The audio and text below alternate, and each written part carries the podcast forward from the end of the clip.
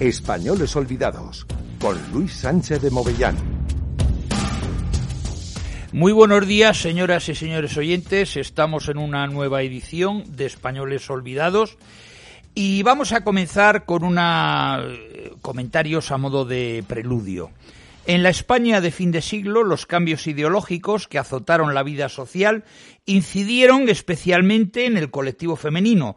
Frente a los tímidos y balbucientes deseos de emancipación femenina del siglo XIX, el cambio de siglo aportó nuevos aires a las reivindicaciones femeninas españolas.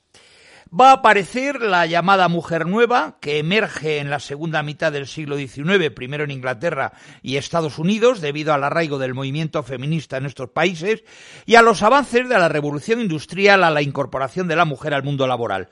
Con la llegada del siglo XX y la Primera Guerra Mundial surgió la llamada mujer moderna, las mujeres habían ocupado los puestos de los hombres en la guerra y fue en este momento cuando ellas reclamaron sufragio, emancipación y derechos civiles. Esta mujer moderna alcanzó la plenitud en los felices años 20 y así se la llamaba flapper en Inglaterra y Estados Unidos, garçon en Francia y maschietta en Italia. Fueron modernas no solo por su formación cultural, alta burguesía aristocracia, vocación profesional y conciencia política liberal, también comunista, así como feminista, sino porque aplaudieron los avances tecnológicos y demostraron también su modernidad en lo externo, en el vestir, en el peinado, en las costumbres. Recuerden ustedes que aquí surge el movimiento en España de las llamadas sin sombrero. Eran mujeres que habían viajado, sabían idiomas, vestían con trajes de líneas rectas, enseñaban los tobillos con faldas más cortas y lucían el peinado cortado a lo. Además, optaban por la delgadez, la vida deportiva al aire libre, fumar, incluso dograrse y salir a la calle sin la llamada carabina. Así que incluso llegaron a no parecer femeninas tal y como lo entendía el orden patriarcal. Si hasta entonces la mujer había sido solo esposa, madre, hija y hermana, ahora quería ser moderna.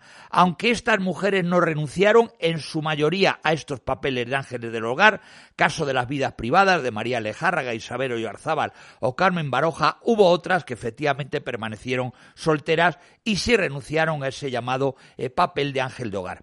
La mayoría de estas mujeres pertenecieron a asociaciones literarias y políticas, entre ellas el Liceón Club, que fueron esenciales para mujeres como Isabel Oyarzábal, Concha Méndez o María Teresa León. El Liceo Club Español se fundó en Madrid en 1956, perdón, 26 con 50 socias y se ubicó en un principio en local de la residencia de señoritas de la Institución Libre de Enseñanza de la calle de Miguel Ángel para trasladarse posteriormente a la Casa de las Siete Chimeneas en la calle Infantas número 31. Fue su primera presidenta, recordemos, María de Maeztu, la vicepresidenta fue Isabel Oyarzábal y a él pertenecieron Clara Campoamor, Victoria Ken, Zenobia Camprubí, Ernestina de Champursen, Maruja Mayo, Concha Méndez, Carmen Baroja, María Lejárraga, Carmen Conde, Elena Fortún y otras tantas con las cuales y muchas de ellas hemos tratado en este programa de españoles olvidados. Tal como indicaban los estatutos británicos, incluía las secciones de literatura, ciencias, artes plásticas e industriales, así como social, música e internacional. Sus actividades hasta la guerra civil fueron muchas, desde el salón de té hasta la casa de los niños o guardería infantil, salas de exposiciones y conferencias bibliográficas. Sin duda para estas mujeres el Liceum Club supuso la carta de reconocimiento de su capacidad de actuar, la apertura de un espacio dirigido por y para ellas y sus capacidades artísticas e intelectuales. Fue una corte intelectual de mujeres progresistas y la habitación propia de estas mujeres modernas, tal como nos señalaba María Teresa Leoncito. En los salones de la calle de las Infantas se conspiraba entre conferencias y tazas de té. Aquella insólita independencia mujeril fue atacada rabiosamente. El caso se llevó a los púlpitos, se agitaron las campanillas políticas para destruir la sublevación de las faldas o de los sombreros. El liceo incluso se fue convirtiendo en el hueso difícil de roer de la independencia femenina. Se dieron conferencias famosas, el Liceum Club no era una reunión de mujeres de abanico y baile. Se había propuesto adelantar el reloj de España. Fin de la cita. Bien, además de dar un salto histórico, Eh, la guerra civil, además de otras desagradables secuelas, dejó para la posteridad el concepto de las dos Españas. Su significado estaba muy claro.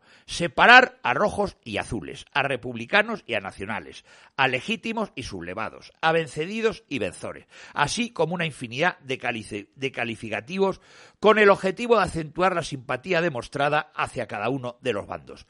Una de las muestras más significativas de este fenómeno fue la historia de las hermanas de la Mora. En el anterior programa hablábamos de la biografía y la semblanza de Marichu de la Mora Maura, una falangista amiga de José Antonio y de la corte de poetas que le rodeaba. Hoy vamos a hablar de la otra hermana, Constancia de la Mora Maura, la hermana comunista. Es curioso la historia de las dos. Nietas ambas del histórico político de la Restauración Española, don Antonio Maura, y pertenecientes a una familia acomodada de principios del siglo XX, una familia de la alta eh, burguesía, no de la aristocracia como se ha dicho. Las dos recibieron la misma educación, fueron a los mismos colegios e incluso engalanaron los mismos vestidos. Y ellas son ese claro ejemplo de la división ideológica que se vivió durante el transcurso de la Segunda República y terminó efectivamente con eh, la tragedia de la Guerra Civil.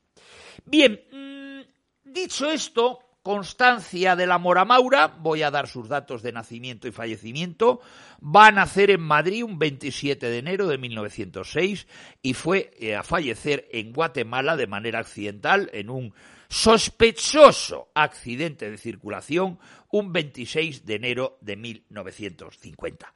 Bien, mm, la verdad es que la voz y la figura de Constancia de la Mora Maura han sido rescatadas del olvido en los últimos años, pero muy en los últimos años porque ha habido toda una serie de sombras que planearon y que todavía planean sobre su trayectoria y que nos van o van a alimentar una visión enigmática y todavía tópica de la nieta comunista de Antonio Maura. La nieta republicana de Maura sigue siendo una desconocida, no me atrevería a decir una olvidada, no solo por su exilio en México, donde sus convicciones comunistas experimentaron una sutil transformación, sino por esa visión borrosa y fragmentada que nos ha legado ella misma en sus memorias. Luego hablaremos de ello. Un retrato en penumbra que convive con otros rasgos de su carácter más contrastados, como son los de una militante entusiasta e implacable. Constancia de la Mora podemos decir que no ofrece, por tanto, un único perfil, sino una imagen desdoblada, a menudo poliédrica. Bien, mm, es importante, y yo casi voy a hacer la semblanza de Constancia de la Mora, a través del el libro de memorias que dicen que ella escribió, luego contemplaremos que ella no lo escribió, fue una periodista afiliada al Partido Comunista Norteamericano la que lo escribió. El libro se titulaba El doble esplendor. Bien, mm, este libro de I'm Place of Splendor se publica por primera vez en 1939 en los Estados Unidos. Eh, la primera edición del libro en castellano, Doble Esplendor, publicado por primera vez en México en el 44 y en España hubo que esperar hasta 1977.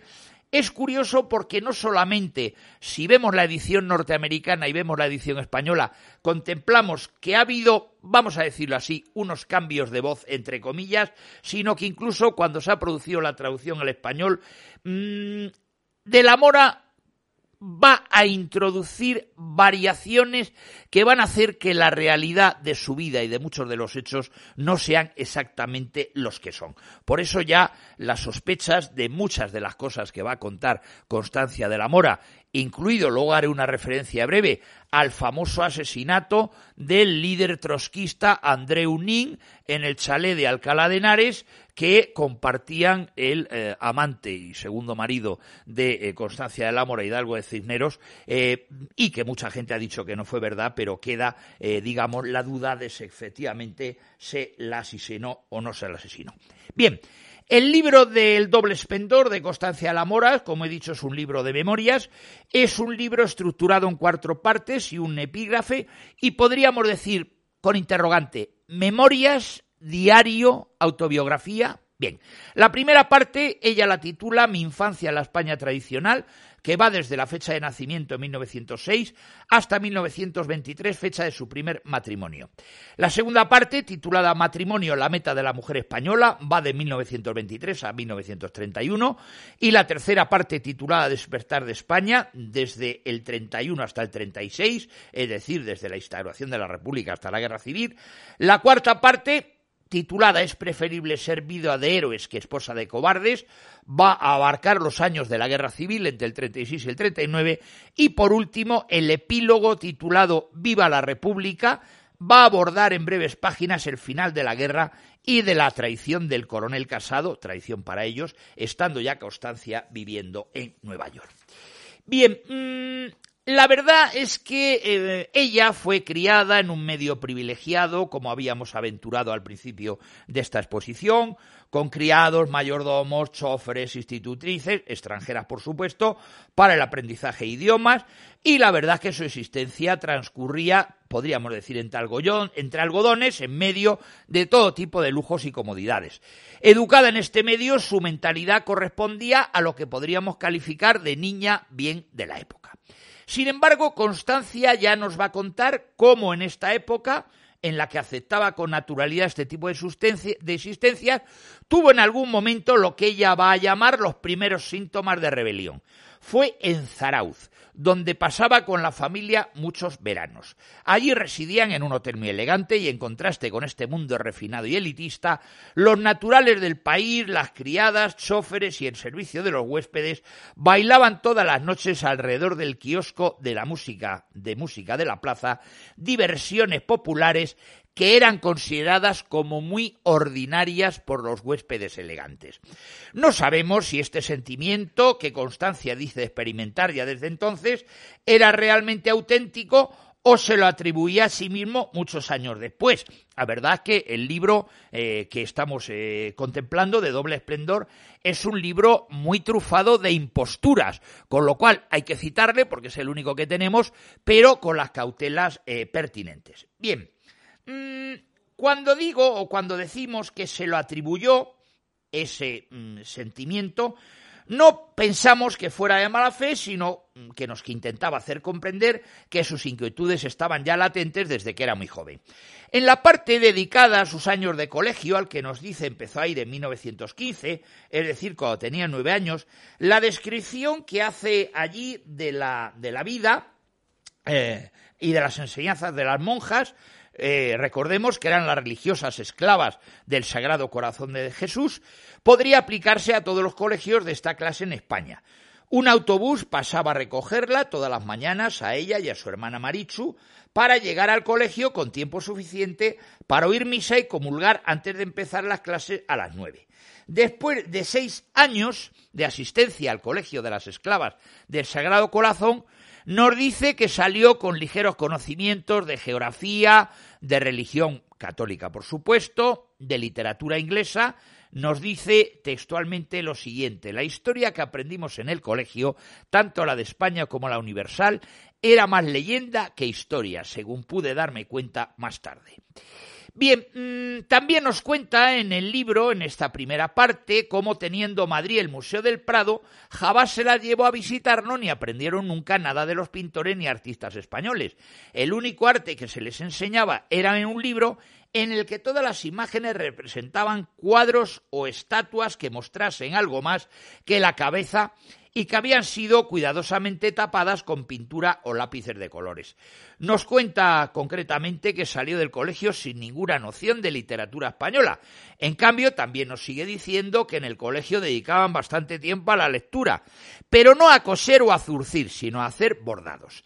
Era la típica educación, podremos eh, denominarla así, ñoña y mojigata, de las niñas. Bien del momento, tengamos en cuenta, y hay que situarnos en el contexto histórico, estamos hablando del primer tercio, los primeros años del siglo XX, a quien solo se las preparaba para la vida en el matrimonio y para ser una buena esposa y madre, lo que podríamos denominar un ángel de hogar.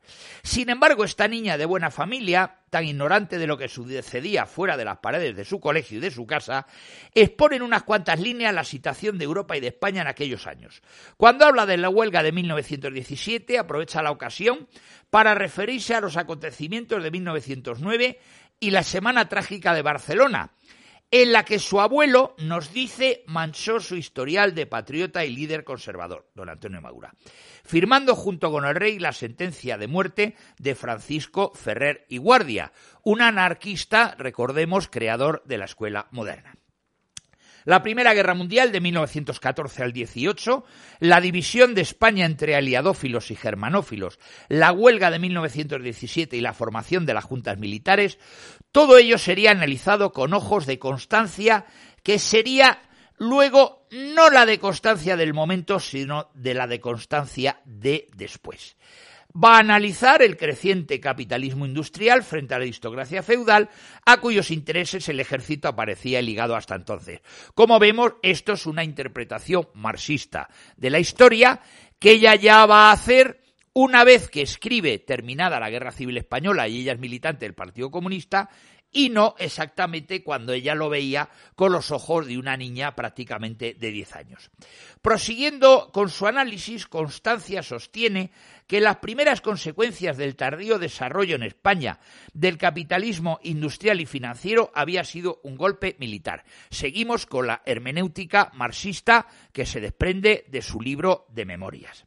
Es decir, que detrás del golpe de Primo de Rivera estarían esos nuevos eh, ricos, esa nueva clase que se había desarrollado como consecuencia del dinero que afluía a España con las ganancias de la, guerra. Es decir, que estábamos, según eh, palabras y el pensamiento de eh, Constancia de la Mora ante una eh, nueva oligarquía económico-financiera. Bien, eh, evidentemente, con toda esta terminología que vamos a ver en el libro de El esplendor de Constancia de la Mora, contemplamos perfectamente el análisis marxista que ella nos va a hacer a toro pasado del primer tercio español del siglo XX.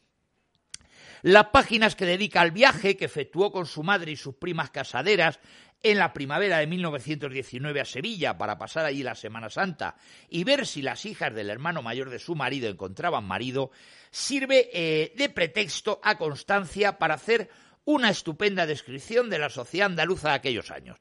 Cito, durante el día visitábamos la ciudad. De noche conocimos un pedazo de España bajo la monarquía. España en todo su falso brillo y corrosivas tragedias.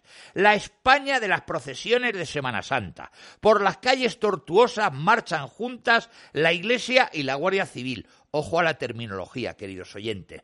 Los ricos terratenientes y cortijeros y los hombres del pueblo secos, enjutos, desnutridos. Fin de la cita.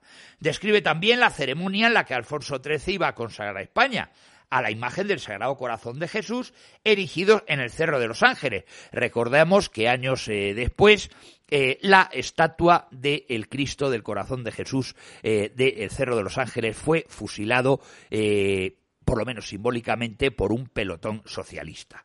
Bien, era entonces presidente del Consejo su abuelo don Antonio Maura, que acudió a la ceremonia acompañado de su familia. Relata entonces la anécdota archiconocida de lo que se produjo cuando el rey Alfonso XIII, al descorrer el velo que cubría la imagen, debajo de la cual aparecieron grabadas las palabras reinaré en España. Y alguien había puesto lo que hoy sería una pintada, un graffiti, que te crees tú eso. Ignoramos si esto sucedió de verdad o fue sencillamente una leyenda urbana, pero el caso es que todo el mundo lo contaba y efectivamente lo, hizo constar en su libro de memorias Constancia de la Mora Maura. Bien, Después de terminar la guerra mundial, la primera guerra, la gran guerra, la aristocracia española volvió a veranear a las playas francesas. El lugar preferido solía ser Biarritz. Allí descubre Constancia que además de iglesias católicas, las eh, había también protestantes y ortodoxas.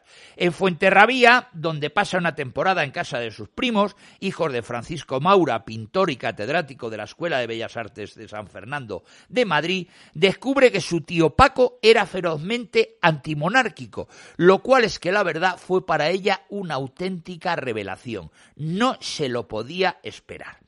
Que un miembro de su familia pudiera despotricar contra el rey y la familia real le parecía algo extraordinaria. Ahora bien, la confortaba porque encajaba con el sentimiento de rebeldía que empezaba a dominarla cada vez más. No solamente sería su tío abuelo Francisco el único miembro de la familia Maura con el que Constancia sentía afinidad. Su tío Miguel, el hermano pequeño de su madre, fue uno de los firmantes del Pacto de San Sebastián del 17 de agosto de 1930, alianza de los grupos republicanos españoles para terminar con la monarquía de un republicanismo moderado, recordemos que su tío, Miguel Maura, fue ministro de la Gobernación con el primer gobierno provisional de la República en abril de 1931. Fue precisamente este sentimiento de rebeldía el que la llevó a casarse con un individuo como Manuel Bolín, Resulta sorprendente que Constancia optara por esta vía cuando hubiera podido optar por otras, como lo hicieron algunas mujeres de su generación, que lograron independizarse de sus familias gracias a los estudios que realizaron y la obtención de un título universitario. Pero estas mujeres pertenecían en general a la burguesía media, no a la alta burguesía, como Constancia, quien para empezar no hizo ni el bachillerato. No obstante, en su afán de volar con sus propias alas, consiguió que su familia le permitiese ir al extranjero, concretamente a Cambridge, en Inglaterra, donde a pesar de residir en un colegio de monjas, pudo gozar de una relativa libertad en relación con la que tenía en España con sus padres. Constancia, que permaneció en Inglaterra desde 1920 al 23, nos dice que fue el periodo más feliz de su infancia. Aprendió, entre otras cosas, a valerse por sí misma, a vestirse sin la ayuda de una doncella y a salir a la calle sin la institutriz. Empezó a leer alguno que otro libro y aprendió también que los hombres y las mujeres pueden hablar y salir juntos de paseo ir al cine, tomar el té sin cometer un pecado mortal. Las monjas del colegio de Cambridge consideraban beneficioso que las niñas se acostumbrasen a disfrutar de cierta libertad, y ni Constancia ni su amiga María escribían a sus padres que las monjas les permitían ir solas a Londres, ya que tenían miedo de que acudieran rápidamente a sacarlas del colegio y se las llevaran de vuelta a España. En Cambridge conoció Constancia una señora mexicana, emparentada con una familia de Madrid muy conocida la suya, que tenía una pequeña tienda de modas, y Constancia empezó a darle la vuelta a la cabeza con la idea de convencer y eh, llevar a término la nueva idea que le permitiese entrar a trabajar en su tienda. Escribió a sus padres para obtener su consentimiento, y la respuesta que recibió fue, por supuesto, de lo más desalentadora. A los padres de Constancia les horrorizaba ver que su hija no seguía el camino que esperaban, que era el de hacer de ella una señorita. Pero había llegado el momento de que vistiese de largo, con que la madre iría a buscarla, y luego pasarían por París sin que ella hiciese los vestidos que exigía su propia, eh, su próxima presentación en sociedad. Ya de regreso a España empezó el tipo de vida a la que sus padres la tenían destinada, bailes por la noche, que duraban hasta la madrugada, bailes por la tarde, que duraban hasta las 11 o 12 eh, de la noche, y eh, carreras de caballos en el hipódromo. Bien, a Constancia la verdad es que le costaba acostumbrarse a esta nueva vida en Madrid, pero en el verano del 25, teniendo 19 años, todavía no se había eh, casado, conoce a eh, Luis Bolín, terminado el veraneo, Miguel Bolín, perdón, en el veraneo de San Juan de la Cruz, de, la Luz, eh, son un empecinamiento con Bolín, se casa con él, Bolín era un sinvergüenza, no quería trabajar, como todos los hermanos Bolín, no le interesaban ni los museos, ni los monumentos de Nápoles, Venecia, Roma o Florencia, con lo cual se fueron de viaje de novios a París y efectivamente seguía sin interesarle efectivamente nada. Bien, eh, a los nueve meses de su boda, Constancia da luz a una niña, Luli, y vamos a avanzar porque tenemos ya poco tiempo es cuando efectivamente se va a divorciar en el año 31, cuando se aprueba la ley de divorcio de la República, se va a divorciar de eh, Luis Bolín. Va a conocer a Hidalgo de Cisneros, ella también eh, lo cuenta en su obra Cambio de rumbo, de Hidalgo de Cisneros, a la sazón en el momento de la guerra civil fue el responsable de las fuerzas eh, aéreas. Eh, la familia de Hidalgo de Cisneros era más de derecha que ellos, pero Hidalgo de Cisneros era un hombre que había eh, abrazado las tesis no ya solamente socialistas, sino incluso comunistas. después de viajar con Hidalgo de Cisneros como agregado militar por Roma, por Berlín, tiene que efectivamente regresar a Madrid donde eh, Constancia va a recuperar su puesto en la tienda de Zenobia. Eh. Las elecciones de febrero de 36 hacen que triunfe el Frente Popular y efectivamente desea, eh, desde estalla la guerra, Constancia va a hacer, digamos, un servicio en la guerra a través de la Junta de Protección de Menores, va a evacuar niños también de Madrid-Alicante pero la parte más importante va a ser cuando ella entra a militar en el Partido Comunista de España y ella va a ver eh, a Rubio Hidalgo, jefe de la censura de prensa extranjera, a todos los servicios de aquella oficina y va a entrar a trabajar como censora republicana. Eh, la misión consistía en leer los mensajes que los periodistas deseaban cursar al extranjero y hacer que los enviasen por teléfono o por cable si no contenían elementos censurables. Hay que hacer constar que estaba estrechamente vigilada por los servicios de la inteligencia soviéticos del NKVD. Eh, había tres censores, dos polacos y un español, los tres y ella misma, cuatro miembros del Partido Comunista, es decir, que todas las noticias que van a aparecer en los periódicos extranjeros van a estar censurados por los servicios de inteligencia soviéticos en España y en el caso concreto el de Constancia eh, de la Mora Maura. Sus funciones las va a proseguir luego en Barcelona, va a tenerse que ir al exilio, voy a ir muy rápido, después de pasar por los Estados Unidos, por México, donde ella va a escribir, como decía, efectivamente, eh, la, la, obra, que no fue de ella, aquí lo aclaro, la autora fue Ruth McKinney, que es una periodista miembro del Partido eh, Comunista eh, de los Estados Unidos y en este caso concreto eh, en un viaje que va a realizar Constancia de la Mora Maura a Guatemala de manera muy sospechosa, va a ser atropellada por un autobús y va a fallecer el 26 de enero de 1950. Bien, Concretamente, todos los discursos que podamos ver y, por supuesto, el libro suyo de memorias que hemos comentado hace un momento, es un libro eh, digamos que contado a posteriori, a toro pasado diríamos hoy, y esa va a ser la realidad es el libro de una comunista y esta es la otra hermana, la hermana comunista de la que veíamos la anterior semana, Maricho de la Mora Mora. Hasta aquí, queridos señores oyentes, no tenemos más tiempo y hasta una próxima edición de Españoles Olvidados.